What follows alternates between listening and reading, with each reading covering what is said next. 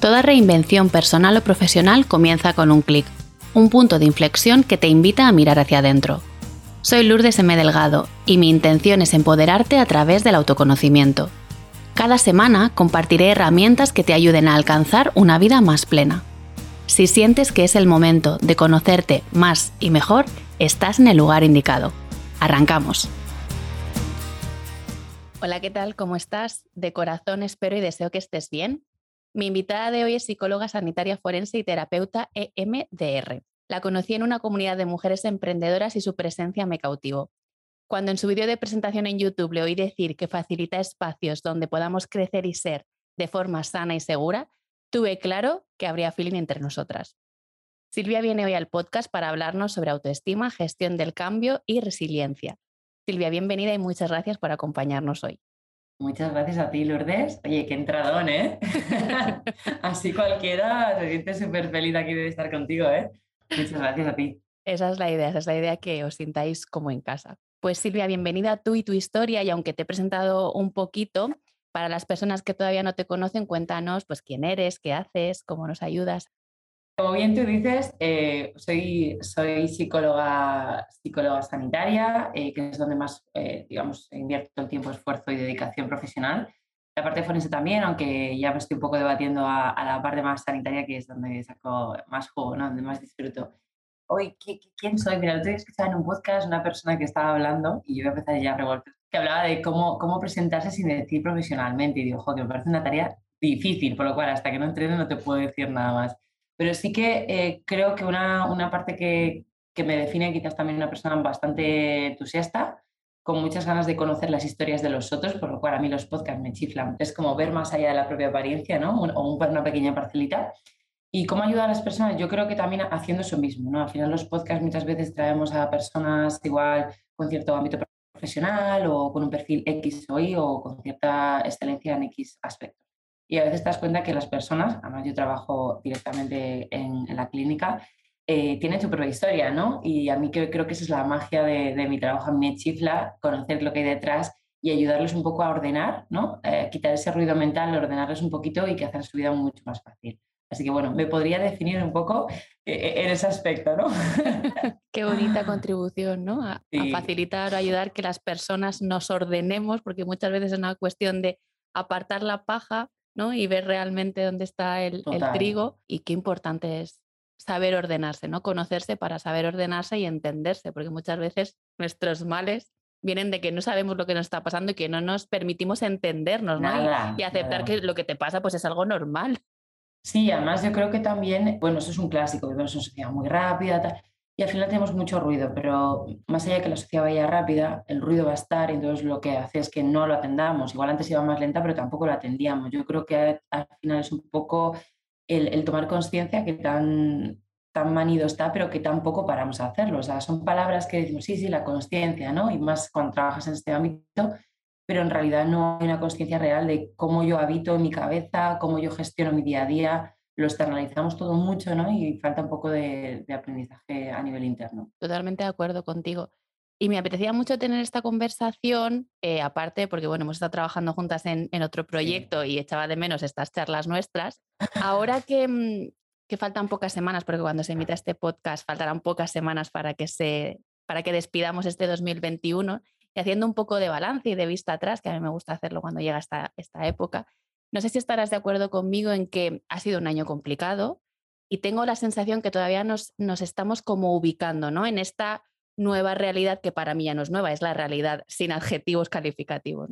Que nos estamos resistiendo de alguna manera a aceptar esto mismo, ¿no? que esta realidad que llamamos nueva realidad va a ser la que tengamos y que seguimos sin integrar el cambio como una constante en nuestra vida. ¿Tú cómo percibes esto?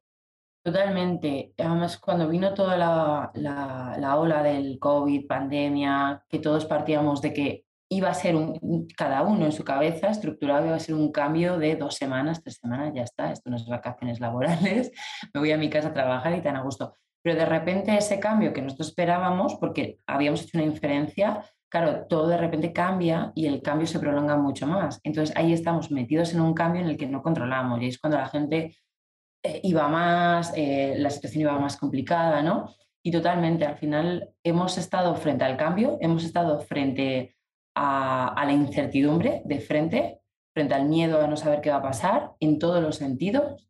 Y es como que una, un punto de que no me puedo agarrar a nada salvo a mí, a mí como, como persona, a mi estabilización, a mi seguridad, a mi confianza, ¿no? Y de hecho es más, cuando he ido pasando las diferentes etapas del COVID, bueno, ya puede salir, luego no, luego tal, mascarilla para arriba, para abajo, el cambio cada uno lo hemos vivido a nivel individual. Ha sido una pandemia mundial, pero el cambio ha sido absolutamente individual y ya ha generado mucho desajuste y ha traído lo que ya cada uno en nuestras mochilas, en nuestro desorden teníamos, lo ha potenciado al mil. Entonces, ya lo que traíamos era como, oye, o cambiamos o cambiamos, porque esta realidad nos tiene que pasar mella por nosotros, ¿no? Un cambio no puedes resistirlo, aunque la pandemia no te hayas contagiado o más o menos tú lo hayas llevado bien, pero sin querer también todo lo que contextualmente ha pasado genera un impacto en ti, en tu familia, en, todo en general, ¿no? Y creo que también, aunque estamos ya en una fase, bueno, ya más relajaditos, a este verano hemos salido más, ahora la gente ya está más socialmente más, más puesta en, en la vida normal, no podemos tampoco considerar una vida normal, porque al final un cambio en todos los sentidos de la vida tenemos que, que, transitarlo, tenemos que hacerlo nuestro, tenemos también que procesar ese cambio, pero para bien, no tiene por qué quedarnos en, esa, en ese impacto tan, tan bestial como, como pasó en la pandemia, ¿no? Y todavía vamos, vamos arrastrando. De hecho, cuando a la vuelta de vacaciones de verano, bueno, verano siempre es un momento de cambio, siempre hay un pico muy grande de, vuelta a, terapia, ni tu ayuda, pero desde una exigencia, de una demanda muy, muy alta, una demanda más de lo necesito, por favor, me está pasando esto, ¿no? Y te das cuenta que los cambios los tenemos en el día a día, hemos cogido la pandemia, ¿vale? Como era generalizada, la hemos, bueno, la hemos un poco, nos hemos apañado entre todos un poquito, ¿no? La, la culpa es de la pandemia, pero es que, claro, en nuestro día a día tenemos una serie de cambios que ahora nos toca hacernos responsables. Y hay un aumento muy grande y estamos viendo que el efecto pandémico ha generado un arrastre, hay gente que ha intervenido en ese momento y hay gente que viene y empezamos a trabajar en su línea de vida y se dan cuenta que ese efecto pandemia ha generado un, impacto increíble, una parte de duelo, ¿no? una parte de la pérdida. Al final el cambio también genera en este proceso de transitar, pues procesar un cambio, un bienestar, un algo bueno para ti y dejar algo que no, que no, que no, nos, que no nos genera bienestar, ¿no? Entonces también es una fase complicada para todos, pero sí que es verdad que yo lo estoy percibiendo como que hay gente que como que no ha pasado por él, ¿sabes? Y, es la sensación un poco inconsciente, y aquí yo no voy a entrar en negacionistas, no negacionistas, de ahí no, no me meto, sino simplemente en inconsciente inconsciente. O sea, esto es una realidad, es una situación, eh, impacta y más allá del mundo sanitario, el mundo emocional, que esto es indudablemente ha generado un cambio en todos a nivel de sociedad por lo que estoy de acuerdo con todo lo que dices y, me llega como una idea, resumen, conclusión de esto que cuentas, de que nadie es inmune al cambio. Aunque tú te resistas a resistirse al cambio, imagino que tiene unas consecuencias y por lo que yo he visto es mucha autoexigencia, mucha frustración, mucha ansiedad. Eh, ¿Cuáles son las consecuencias de, de lo que tú has visto y lo que tú sabes profesionalmente de resistirse al cambio partiendo de la premisa de que nadie somos inmunes. Claro, justo exactamente lo que acabas de decir, Lourdes. Al final, si tú te resistes a algo que es incambiante, o sea, que es cambiante, perdón, tú no puedes ir en contra de algo que no puedes controlar. O sea, porque te, va, te va a arrasar, te va a arrasar tarde o temprano. O te vence a ti y, y petas, comúnmente dicho, ¿no? O te frustras, o ves una irrealidad. Entonces también es como no vivir el presente tal como está sucediendo. Puede ser que sea costoso, que sea difícil, que cada uno hay gente que tiene técnicas de evitación, de escape o de... Pero claro, negar algo, algo que está sucediendo realmente, esto a nivel, también a nivel emocional, ¿eh? genera mucho impacto porque al final es como que tienes que crear tú en tu mente una idea diferente para que en tu cabeza encaje esa realidad que tú no estás viendo. O sea, es como crear un mundo paralelo. Y esto, claro, a nivel mental te disocia, a nivel mental se producen una serie de pensamientos, una rigidez, creencias irracionales, la negación de que existe un problema, que es una parte también del duelo, eh, negar este, este momento crítico, que vale, es una fase, sí, pero esta fase no te puedes quedar anclada, no puedes coger aquí este, no, no, yo de aquí no me muevo, que todo está bien, porque al final luego llegará un punto en el que todo evolucione, todo cambie y tendrás un arrastre, un impacto grande, un impacto emocional muy grande y un arrastre emocional que tela cuando te quieras poner hay personas que se ponen al tiempo y, oye, pues mira, hay que reparar desde ahí, no pasa nada, pero hay personas que viven así. ¿Qué pasa? Que esto también socialmente genera mucha distancia. Entonces, el aislamiento está asegurado, sensación de vacío, tristeza, porque eh, tú mismo te niegas a, vivir una situación que está pasando. Entonces, sin querer, si no la quieres, te vas a alejar. Y si te vas a alejar, va a haber una sensación, estoy sola ante el mundo y si me acerco mal y si me alejo, eh, me quedo solo, ¿no? Entonces estoy en esa situación de nadie me entiende o me comprende o mm, qué sucede aquí, ¿no? La verdad que esto pasa mucho, sobre todo cuando veo algo que me estaba preocupando, algo que está mal en mí, algo que yo no sé gestionar, y entonces me niego porque si acepto que esto no está bien en mí o yo no lo estoy haciendo bien o no sé cómo hacerlo, me siento débil, eh, no valgo, entonces claro, vale más que esconde todo eso que en realidad tu propia defensa. Al final, yo siempre lo digo en terapia, todo lo que traiga un paciente a terapia de primeras no es, eso es un síntoma que se puede convertir en un problema. Vale, genial. Pero vamos a ver dentro de todo eso, ¿no? Como te decía antes, detrás de esta resistencia, ¿qué hay? ¿Qué estás protegiendo tanto que, quieres ir contracorriente, ¿no? ¿Qué, mantienes a ir en contracorriente? simplemente cuestionarse, que la persona se cuestione. Pero sí, es, es difícil eh, para una persona, además tú lo ves y dices, ostras, qué rabia me da que quiera sufrir tanto, porque el sufrimiento es mucho mayor, y que no quieras uh, sentirte acompañado en un cambio. A veces no tienes que hacerlo solo, puedes hacerlo acompañado pero también negarte a algo que es natural y que te está arrastrando y que, lo mejor es que acompañes, pues tiene sus, consecuencias tan graves como esas, ¿no? O enfermar inclusive. Eso te iba a mm. decir, luego están las enfermedades, ¿no? Que son la consecuencia de no haber atendido a tiempo lo que yo llamo el efecto bola de nieve. No es lo mismo un copo, ¿no? Que puedes atender. Totalmente. Que una pedazo de bola de nieve montaña abajo que, se, que arrasa con aquello por, lo que, por donde pasa. En, yo en sesión eh, tengo aquí una, en, las dos despachos que tenemos aquí en Madrid tengo, eh, tengo alfombra. Yo soy muy, trabajo mucho con metáforas y un poco divertido, ¿no? Que hacer la sesión, pero a veces mucho contenido denso y lo haces un poquito más, más, más ligero, ¿no? Yo se lo comento, digo, esto es como cuando cogéis, eh, tenéis una piedra y la ponéis debajo de la alfombra y cada piedra es un problema o algo que no queremos gestionar, lo ponemos debajo de la alfombra. Te vas a tropezar todos los días, pero tú ya te vas a decir, vale, ya es la alfombra, es la alfombra. Tú sabes que debajo estás guardando todo. Te vas a tropezar siempre por lo mismo y es como, ¿por qué siempre me tropiezo aquí? ¿Por qué siempre me tropiezo aquí? Pues porque efectivamente hemos metido todo, lo hemos escondido, lo hemos dejado debajo de la alfombra. Entonces, claro, ahí hay un problema, aunque te mueres, como siempre les digo, como si hubiera un elefante en el salón, rosa, y nadie lo obvia. O sea, todo el mundo como que, ¿pero qué elefante? No sé de qué dices, qué me estás hablando.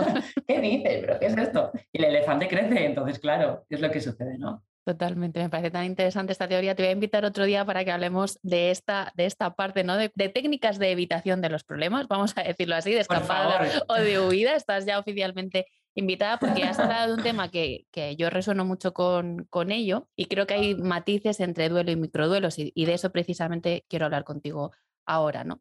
Tomando el, el, concepto del cambio en su, en su amplio sentido de la palabra, por decirlo de alguna manera, imagino que incluye pues lo que hablábamos, cambio de una situación, de un contexto, como lo que hemos vivido en pandemia y, y con el COVID, eh, también de pérdidas de relaciones, de empleos, de proyectos, ¿no? Mundo emprendedora. Yo tengo un proyecto, tengo una idea, tengo un taller que no sale, pues eso también, ¿no?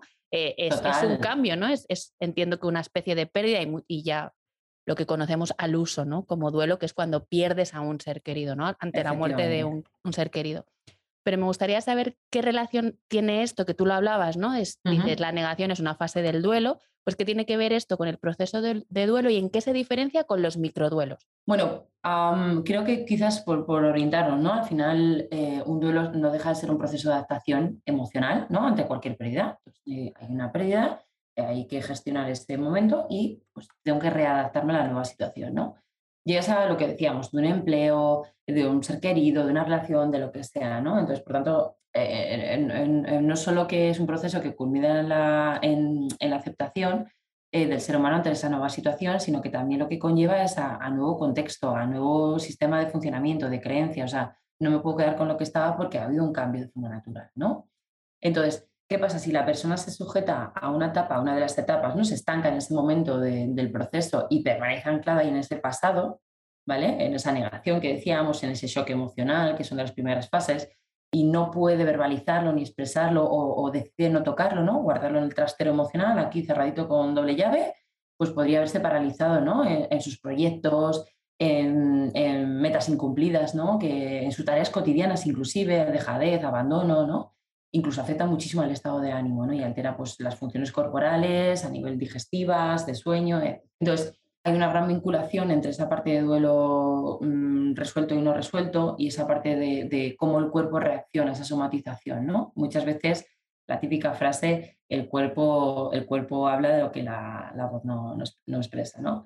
Y justo sucede todo esto. Al final el cuerpo no deja de ser más que ese, ese, motor, o sea, bueno, más que motor no, ese vehículo, ¿Vehículo? de ese vehículo eh, que transporta toda esa parte no solamente emocional, corporal, etcétera, sino también lo que sostiene muchas veces es la mala gestión que hacemos, dolores de barriga, nuestro segundo cerebro, a nivel digestivo tenemos unas problemáticas increíbles porque no lo procesamos y entonces todo para el body, ¿no? Y, esto genera mucho, mucho daño. Entonces, cuando hablamos también de un duelo, que hablamos eh, anteriormente, ¿no? Comentábamos así como momentos más críticos, más, más impactantes yo siempre lo marco como si fuera como si tuvieras una línea de vida, ¿no? Y el duelo es como una pérdida a nivel transversal, en un momento determinado, tal día, tal hora, eh, me despiden, tal día, tal hora, me deja mi pareja, tal día, tal hora, eh, yo qué sé, eh, una mudanza, que puede ser también un proceso de duelo, ¿no? Vale, genial, lo tenemos bien localizado y, y es, entre comillas, más fácil de poder gestionar, entre comillas, con todo lo que conlleva. Sin embargo, esos pequeños microduelos de los que estábamos hablando es como más longitudinales, ¿no? Como han ido pasando a lo largo del tiempo y aprovechando también la,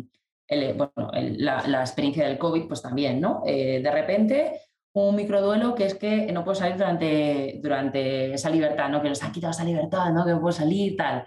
Otro eh, microduelo que no puedo hacer mi, mi, rutina diaria, hasta bajar al gimnasio. Yo me acuerdo que era como, madre mía, y yo, yo que soy pro deporte porque es mi única forma de, de que mi cabeza libere eh, toda la tensión. Digo, ¿qué pasa? O sea, otro microduelo que es, no puedes ir al supermercado con tal, parece tonterías, pero que al No abrazar ¿no? a los tuyos, o sea, no puedes abrazar a los tuyos. Ni siquiera poder viajar o poder salir de casa o casi hasta sacar el perro o el niño al parque, era como, ay Dios santo, ¿qué, qué está pasando? Entonces al final, como que hemos perdido esa parte eh, normal y cotidiana en nuestro día a día de golpe y porrazo, nadie nos avisa, entonces genera un pequeño shock una especie de negación, no puede ser como ha pasado todo esto, ¿no? Rabia, mucha rabia, todo el mundo estaba puteado, seamos claros. ¿Cuál? Y luego fase onda de tristeza, hubo mucha gente muy triste, gente que vivía sola, pasaba mucho tiempo sola, gente que vivía en una casa que no tenía ni ventanas y decía, claro, mi casa es interior, yo pasaba mucho tiempo fuera y ahora de repente me encuentro con todo esto. Gente que de repente se encontraba con toda la familia en casa hacinada y, y no tengo ni mi espacio y, y bueno, brotamos, ¿no? Al final eh, no deja de ser pues, eh, aquellas, aquellas fases en las que uno también está pasando pues, esos estados eh, puntuales que experimenta también una somatización, un estado de ánimo depresivo, no puedo dormir bien, el comer, sin poder identificar realmente la causa, porque dices, sí, es el COVID, vale, muy bien, pero no te das cuenta que el COVID te ha hecho, o la pandemia, o, o tus propios miedos, el poder afrontar determinadas cosas en el día a día, que cuando se podía salir, ostras, no, porque ahora tengo que, no quiero ir en metro, y ah, cómo lo hago y ahora tengo que crear una nueva realidad, pero no sé si esto va a ser así, si no, estamos en un estado un poco eh, descolocados, ¿no? Y a veces pues pasa eso, que aquello que nos ha paralizado, eh, pues simplemente lo sentimos, lo procesamos, lo digerimos, bueno, y vamos acompañándonos ese proceso de duelo y estamos en, en, esa fase de duelo, genial. Pero cuando nos paralizamos de esa forma que no podemos actuar, no podemos hacer nada, ¿no? Entonces nuestra mente también no puede ni pensar, como que se queda mucha gente, no estoy ni concentrada, eh, estoy a uvas, tengo tropecientas mil reuniones que no me entero de nada, no entiendo, y ahora esto. Entonces estamos como un poco, nuestro equilibrio homeostático estaba alteradísimo, estresados estando en casa, era una sensación rara, no puedo controlar la incertidumbre que va a ser mi trabajo, los niños al cole, no cole, bueno, bestial, ¿no? Y otro de los puntos importantes entre el duelo y, y lo que hablamos antes del microduelo es también el tiempo, ¿no? Lo que también dura un duelo ¿no? y las propiedades objetivas del, propio, del propio duelo. ¿no? Y también, bueno, lo que supone también la propia pérdida, la situación de pérdida, pues marca también una diferencia sustancial. Eh, lo que supone un duelo, no lo mismo que fallezca una persona, que ha podido pasar, que ha podido pasar, que durante estas fases hemos perdido eh, personas, hemos tenido también eh, personas que están en, en, el hospital y con el miedo, pasando un poquito esa fase, entonces también hemos tenido que a veces incluso mentalizarnos a un duelo y luego no tiene que ser así. Incluso, también te voy a decir, Lourdes, que además muchos duelos de, mm, voy a hablarles de la pérdida, mucho miedo a la pérdida porque también veíamos que perdían, que, mucha gente estaba yendo. Y esto me acuerdo, lo asemejo también, ¿te acuerdas cuando pasó el 11S? Yo me acuerdo más dónde estaba. Yo también. Y, y, fue impactante que yo me, me acordaba estaba por ahí tal, veía la tele y estaba impactada y yo te juro que sentí ese miedo. Nueva York, fíjate, yo estaba en León, en mi tierra, pero esa sensación como que, ostras, que esto nos puede pasar, ¿no? Y al final eso también contagia. Pues imagínate que eso pasó en Nueva York, con todo el impacto, todo lo que podía generar, tal, que es que esto fue mundial, que te podía pasar a ti, a mí, y todavía fíjate que existía un estado de inconsciencia. No, no, seguro que a mí no me pasa porque yo me cuido, me pongo mascarilla, y te encuentras a, alguien conocido, pues yo me he contagiado sin, no sé, ni, ni, sé por qué, porque un día que salí, tal, claro, dices, ostras, tu cerebro no procesa todo eso y eso también está generando una situación de hasta qué punto puedo perder, te da miedo, mi madre que, que trabaja en el hospital, yo, yo tuve una semana de pánico, de pánico absoluto y decir, mi madre, o sea, mi madre lo pilla fijo, ¿no? Lo pilla fijo. A día de hoy no la pilla, digo, no sé qué, o sea, bien por los EPIs que habéis tenido, no la ha pillado por lo que sea, que podía haber sido, pero claro, ese pánico yo ya tenía que estar como, ¿y si le pasa esto y claro, y si se pone mala yo no puedo estar, yo vivo en Madrid, está en León, y si fallece y pasa, o sea, hasta este punto, mi padre un lado, mi madre en otro, mi hermano tal, era como ese punto de descontrol, ¿no? Entonces yo creo que también, eso también, yo también he tenido que terapéuticamente recibir mi ayuda porque digo que me descoloco, más luego atender a los pacientes que venían con su casuística, trabajando con médicos, con todo este impacto emocional, y wow, si empatizas al final te llevas muchas cosas porque también estás viviendo en esta realidad. No tan potente, porque no lo vives tan directamente, pero, pero bueno, al final tienes que ir, lo que decíamos, procesando muchas, muchas cosas, ¿no? Y al final yo creo que la idea es que aunque todo está pasado y ha sido muy largo y, todavía yo creo que mentalmente nos queda, nos queda, no lo dejemos de lado, también yo creo que tenemos que, que intentar procesar todo esto, ¿no? Transitar, ¿no? A un estado mucho mejor a nivel mental lo que me indigna es que el COVID haya pasado y que nosotros no hayamos crecido. Esto no puede ser, esto no puede ser. O sea, no puede ser, me indigna, ¿no? Decir, no, no, ya, ya se fue, ya se fue. Digo, hey, espérate, o sea, ¿qué hemos aprendido de esto? ¿Qué hemos aprendido? También cosas muy positivas, ¿no? También cómo hemos reemplazado una forma diferente de trabajar, se han abierto nuevas fórmulas, eh, a nivel de las redes sociales ha habido un, impacto bestial, yo creo que también ha habido una forma diferente de conectar y una forma diferente de, de, relacionarnos. Entonces, yo creo que algo tenemos que haber aprendido. ¿no? Algo tenemos que dejarlo atrás, como bien decíamos, pero algo también tenemos que haber procesado, ¿no? Pero bueno, haciendo un poco la, mm, la, analogía un poco entre el duelo y el microduelo, pues, pues sí, al final si juntamos esos pequeños microduelos podemos hacer una montañita, ¿no? De, un, de un, gran duelo y, y, yo creo que también tenemos que hacernos uso de esto, ¿no? Y ahora que llega el final de año, que también estamos en un momento de transición, que nos da la melancolía y echamos un vistazo atrás, esta revisión, ¿no? pues también un poco eh, sentirnos acompañados y decir, bueno, con calma, pero no lo dejemos todo para el último día. Yo decía al principio, ¿no? cuando te presenté, que íbamos a hablar de, de gestión del cambio, pero también de autoestima y resiliencia. Y soy súper consciente que te estoy pidiendo un acto de síntesis brutal y quizá te estoy poniendo en un compromiso, pero me gustaría que nos sintetizaras, valga la redundancia, de la forma que te sea posible eh, ¿Cuáles son las cosas que necesitamos saber para que nos queden claras hoy, después de escucharte en este, en este episodio, sobre la autoestima y la resiliencia? ¡Bumba! ¡Bum! temazos, temazos. Te lo juro, eh, Lourdes, que son temas, bueno, la resiliencia creo que es igual, la gente sí se siente familiarizada y es un concepto más, entre comillas, novedoso, entre comillas, es muy antiguo, bastante antiguo, pero la autoestima es como el temazo. Y me sorprende la gente que habla de la autoestima y porque no tiene por qué saber una definición, obviamente, pero tenemos una concepción un poco idílica de la autoestima, ¿no? Y, a ver si puedo resumirlo o puedo sintetizarlo, ¿vale? Podemos hablar de cómo la autoestima, si cogemos como si tuvieras una, bolsita, ¿no? Entonces tú eh, tienes ahí tu cajita, tu mundo interior, y ahí vas metiendo pues un conjunto de percepciones, de pensamientos, de cómo te evalúas, de sentimientos, ¿no? de tu forma de, de, actuar, de comportamientos, ¿no? Pues todo ese conjunto de, todo eso, esa cajita entera, es todo eso lo que tienes dirigido hacia tu persona, hacia tu propia persona, ¿no? Incluyendo desde nuestro carácter, que ya viene un poquito carácter y temperamento, que viene acontecido desde pequeñitos, hasta la manera de, de, nuestros atributos físicos, nuestros rasgos, actitudes, ¿no? Entonces, por tanto, se trata de una percepción evaluativa de ti misma. ¿Qué pasa? Si yo esa cajita lo que voy metiendo son no valgo, no soy suficiente, fíjate, te has equivocado, pues la cajita va a estar cargada de un contenido emocional, um, um, conductual, etcétera, súper negativo. Entonces, claro, si yo esto se lo muestro a alguien, digo, tengo una evaluación negativa de mí misma, lo que veo es una baja autoestima, como decíamos, ¿no? Porque todo el contenido que yo estoy metiendo es muy pesado, muy denso, muy negativo, ¿vale? Entonces, podríamos decir ese amor propio, se me queda muy limitado, porque amor propio no voy a entrar ahí. Me, me gusta más hablar como la valoración que tienes sobre ti mismo. Al final es como un termómetro. Si tú tienes una alta valoración o tienes una baja valoración. ¿Qué pasa? Que luego nos entran aquí una serie de conflictos que si tengo una alta autoestima, uy, van a pensar que soy aquí una sobrada, que soy aquí la leche, que soy tal y dónde voy yo. Aquí las creencias, nuestra historia, socialización, religión, etcétera, que la deja aislada, pero bueno, ahí la dejo. ¿Qué pasa? Si tengo una baja autoestima, muchas veces como se refuerza porque fíjate, pobre, tiene una baja autoestima, tal, le voy a echar una mano. Y bien, genial, muy bien apoyar, ¿no? Pero también cuidado que tengamos que ver cuando todos queremos una buena autoestima, pero también nos da miedo tener una buena autoestima porque lo que va a suponer, el cambio que va a suponer en mi contexto.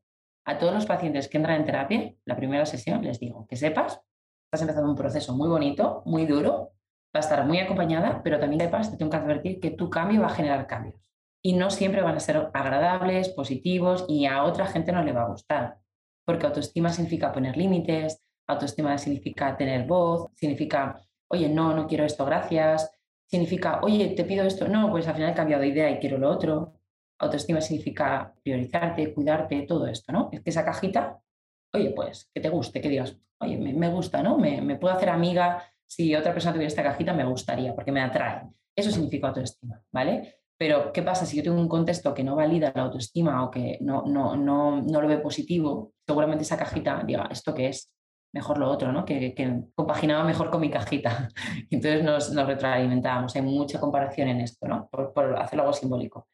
Y luego pasando al concepto de resiliencia, a mí es un concepto que me chifla, me encanta, me alucina, eh, bueno, bestial.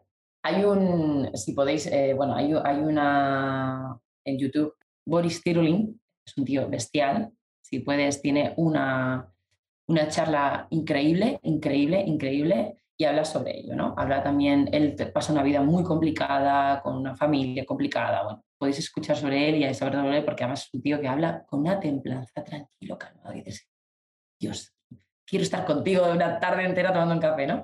Pero bueno, hablando un poco de esto, él, él, aborda sobre este tema, ¿no? Y al final la resiliencia lo que no deja de ser más es que esa capacidad que tenemos los seres humanos de poder afrontar las adversidades, ¿no? Y de poder adaptarnos positivamente a nuestras situaciones adversas. Y es un concepto que, que nace, bueno, que también muy relevante dentro de la psicología positiva, que luego lo, lo, lo va cogiendo la psicología positiva, ¿no? Y John Bowlby, que es el psicoanalista mundialmente conocido, la teoría del apego, el vínculo y los sistemas de, de regulación emocional con nuestros cuidadores, ¿no? Eh, fue quien define la resiliencia como esa capacidad del ser humano para poder superar aquellos periodos de dolor emocional, situaciones adversas, eh, saliendo fortalecidos.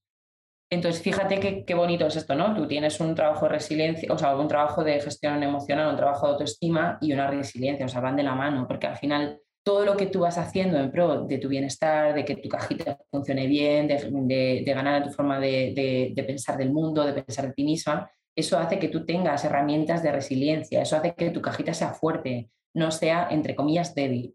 Que digas, ostras, es que esta cajita pues está, está preparada, ¿no? Tengo, tengo las capacidades para ello. ¿Esto quiere decir que no venga una adversidad y me tumbe? Claro que me tumba, pero tengo la, fuerza, el músculo para, venga, adelante. O si me tengo que quedar aquí un tiempecito, tengo la fuerza del músculo mental para decir, calma, para, procesa y ya te levantarás. La acción bien puede venir después, ¿no? Entonces, es como si tuvieras tu propia casa, como la casa de los tres cerditos cuando viene el lobo y sopla, pues que esa casa, que, esa, el, lobo es la adversidad, pues que esa casa sea realmente fuerte y que sople, que sople, que ya está, que ya se irá el vendaval, que ya se irá, pero oye, aquí estamos y en casa estamos bien protegidos, ¿no? Un poco por hacer el, el símil.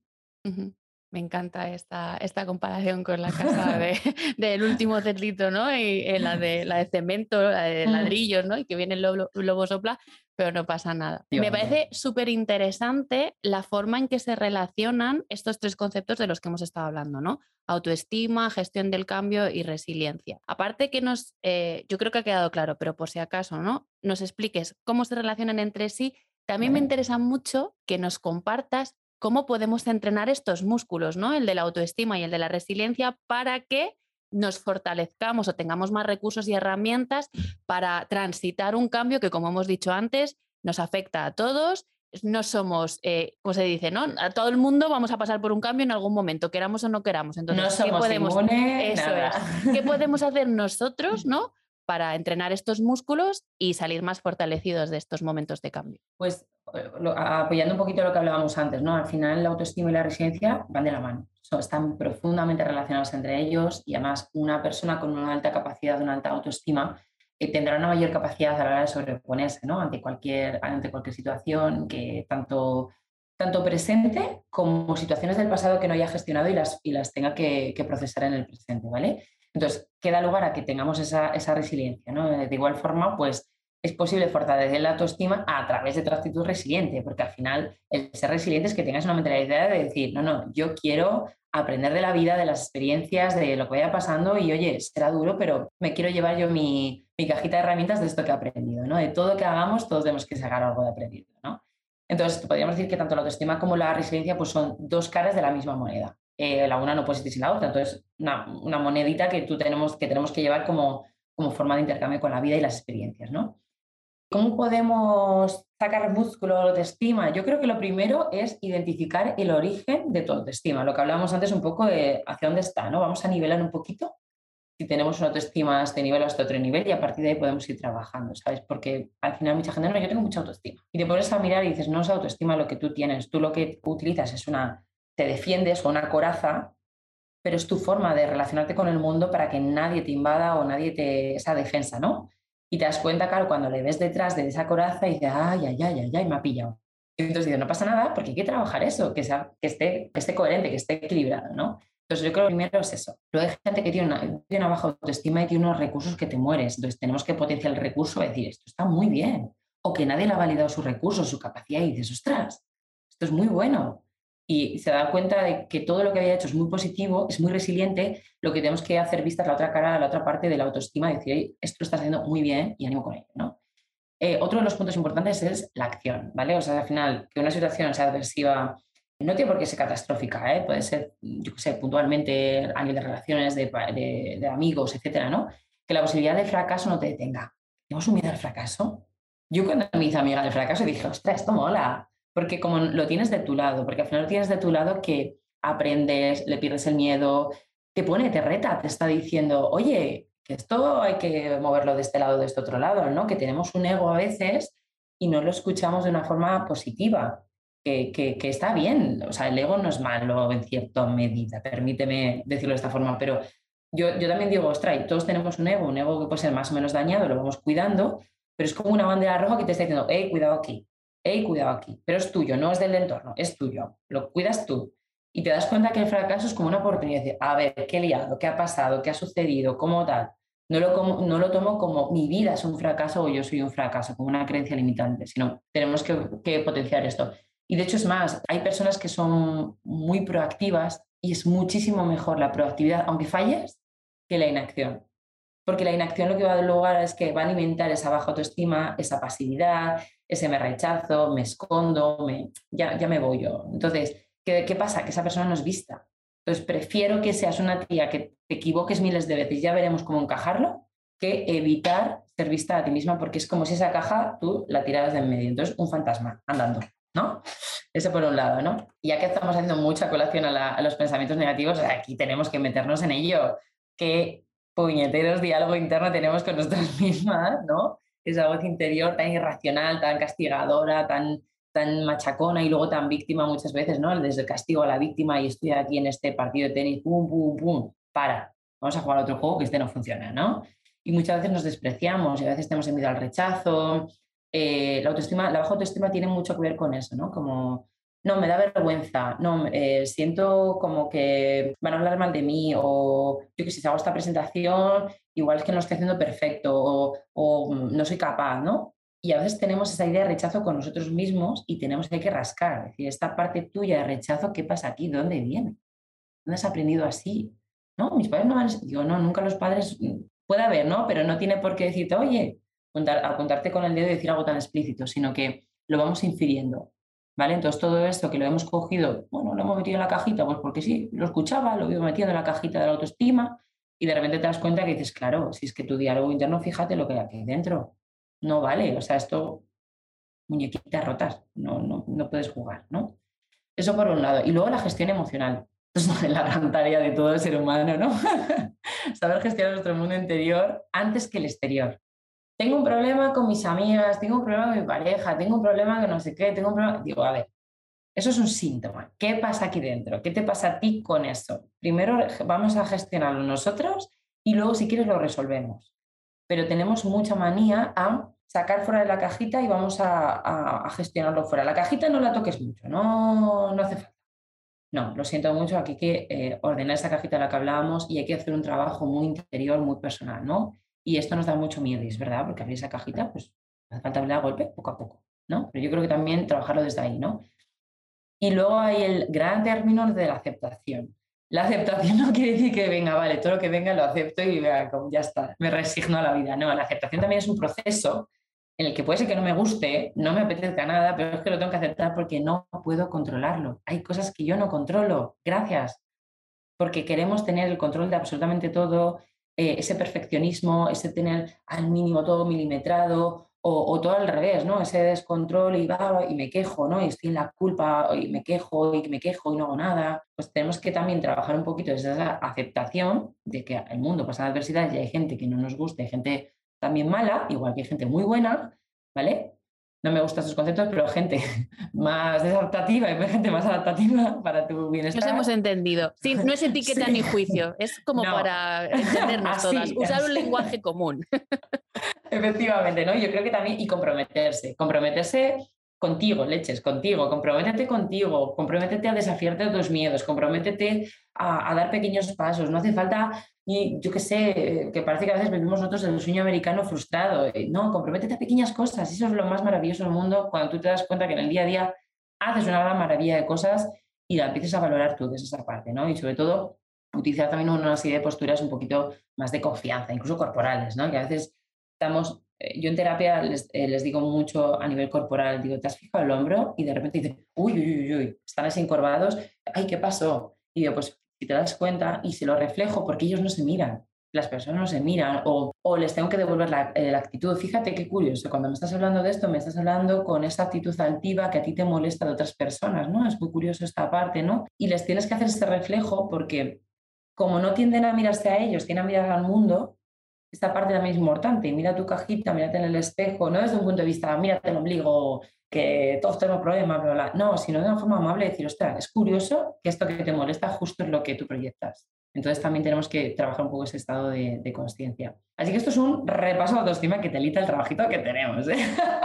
hay tareita, hay tareita. Hay tarea de la buena. Y, jo, en cuanto a la resiliencia, al final yo creo que como va de la mano, a medida que vas trabajando una, se va compasando.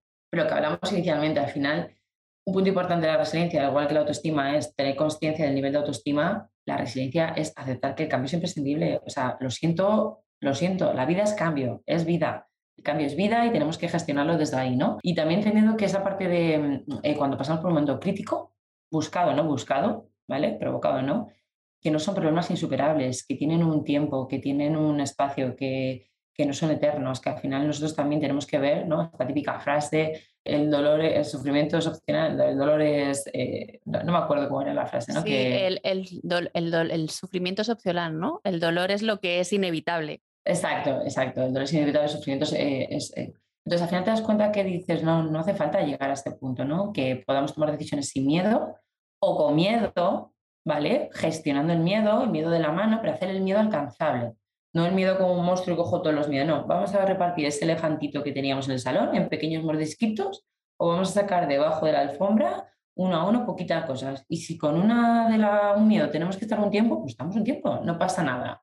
creo que eso también te hace muy resiliente porque al final todas las herramientas que tú veas ganando, los recursos, las habilidades, que la fortaleza que vas a tener para después es maravilloso. Y luego otra de las cosas que también les digo a mis, a mis pacientes eh, es como cuidado con el zoom, que tenemos una manía de poner el zoom a la vida, todo al milímetro, analizando, un momento digo, abre el zoom, mira todo en perspectiva, sal de la situación, qué está pasando, ¿no? Como lo vemos todo tan, tan centralizado, tan en nuestro mundo, digo, espérate, si lo viéramos desde fuera, ¿qué vería? pues vería esto, vería esto. Qué bueno que tengamos una perspectiva más general, general que no te veas tú como el problema o la otra persona como lo único malo, que a veces siempre vamos al, es que hizo esto y luego hizo lo otro y luego no sé cuánto y dices, espera, espera, no creo que todo, de, todo eso define a una persona, ni a ti ni a la otra persona, ¿no? Y, y también apostando por identificar aquello que te ha ayudado a superar los problemas, aquello que tú ya venías de base, aquellas respuestas, incluso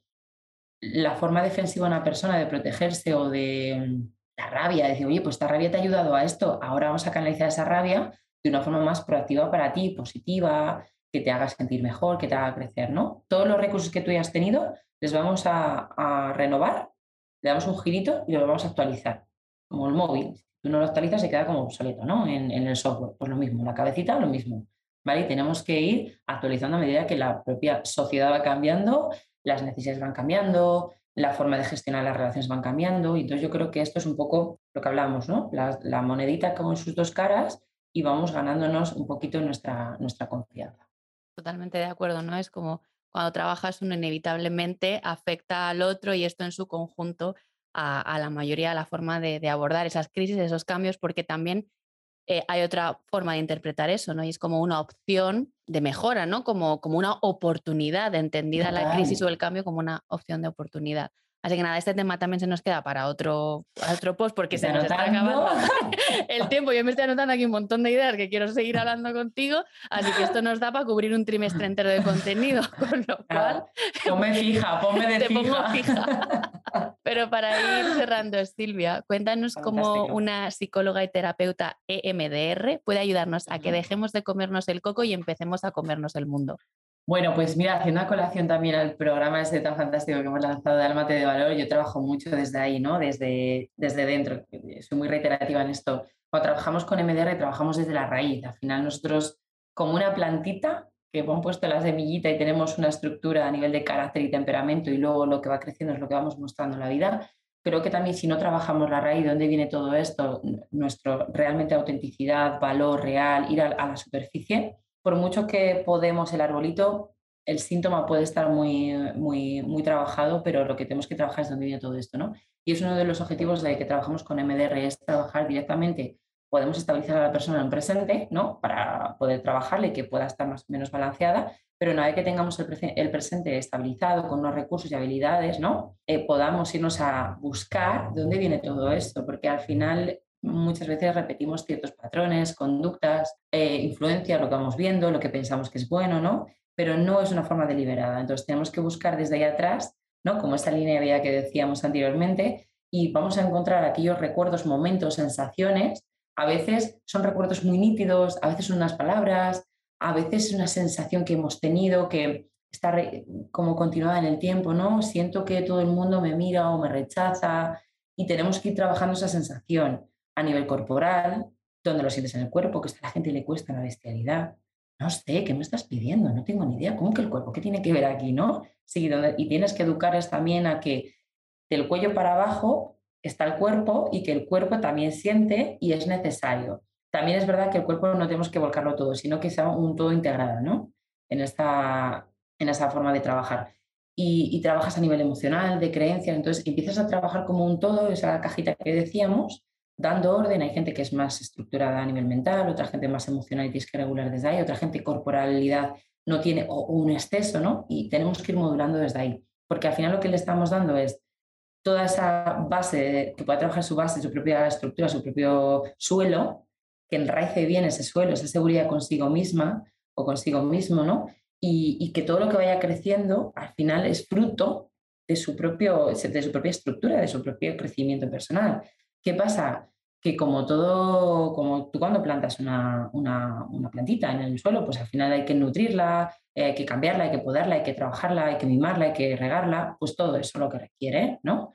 Por regarla mucho no va a estar mejor, ni por regarla poco tampoco.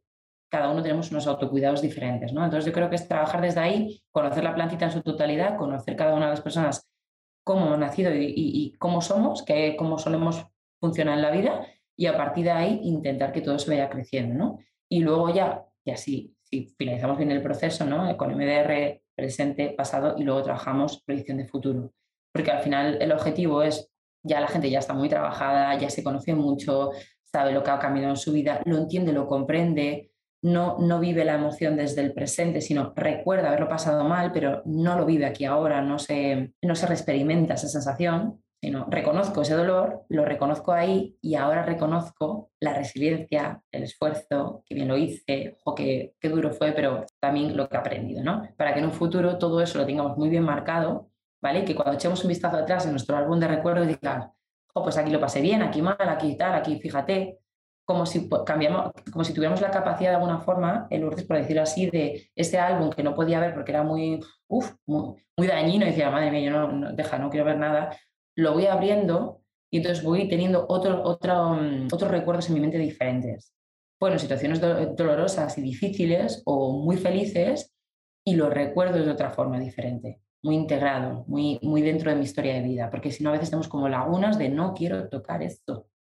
Y esto repercute, porque al final estamos negando una realidad y nos persigue, ¿eh? Otra cosa no, pero esas sombras nos persiguen. Sí, sí, totalmente. Te lo juro, eso, ¿eh? Van, Oli, estaba aquí, no te habéis enterado. Y el momento que menos te esperes, ¿no? Un poco en esa línea.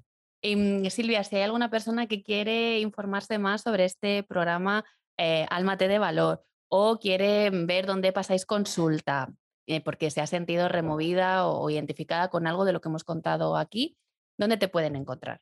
Pues mira, estamos ahí dando caña, caña, caña en Instagram. Ahí estamos dando candela en, Silvia Gutiérrez Psicología.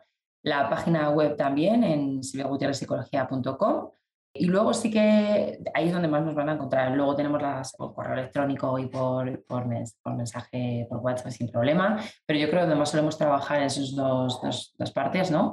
Y ahí sin ningún problema, yo estoy siempre muy presente o si no tengo una persona dedicada a recibir cualquier demanda, lo que sea, ya me la pasa y, yo, y soy yo a día de hoy, que no sé ni cómo lo hago, quien atienda a todas las personas que entran. Digo, por favor, necesito ya una persona que me eche una mano en esto, porque es mucho trabajo, mucho, mucho trabajo. Y además tenemos un equipazo bestial de psicólogas que no puedo estar más contenta que ya no por la parte formativa que también, sino por la calidad humana. la verdad que es un equipazo increíble. Así que por ahí estaremos, por ahí estaremos, Lourdes. Vale, pues lo vamos a dejar también en las notas del episodio para que, pues, como siempre digo, estén a un clic de distancia. Por mi parte, pues agradecerte lo muchísimo que has compartido, cercana que demuestras siempre. No te has dejado nada en el tintero, cosa que te agradezco de verdad. no sé si se te ha quedado algo por decir, ¿hay algún mensaje final que quieras compartirnos? Estas preguntas de última hora, ¿no? No, yo creo que ya te he comprometido bastante, pero no, no, o sea, yo, por decirlo de alguna forma, yo creo que hacernos cargo. Yo, me encanta esta frase de hacernos cargo cuando yo la interioricé y me hice cargo y dije, ostras, que esto es muy guay hacerte cargo de ti mismo, porque ya eres tú para ti. Entonces es muy chulo cuando tú conoces tu propio camino, ¿no? Entonces yo creo que hacernos cargo. Me quedo con eso. Pues con esta reflexión barra llamada a la acción para que todos y todas nos hagamos cargo de nosotras mismas, vamos a despedir esta, esta entrevista. De verdad, mil gracias de corazón. Gracias a ti. Y a ti, muchas gracias por llegar hasta el final y como siempre nos escuchamos en el próximo episodio. Que estés bien. Si te ha gustado este episodio, no olvides suscribirte, dejarme 5 estrellas, compartirlo o enviarme un mensaje directo. También puedes unirte a la tribu que estoy creando en Telegram. Escríbeme y te lo cuento.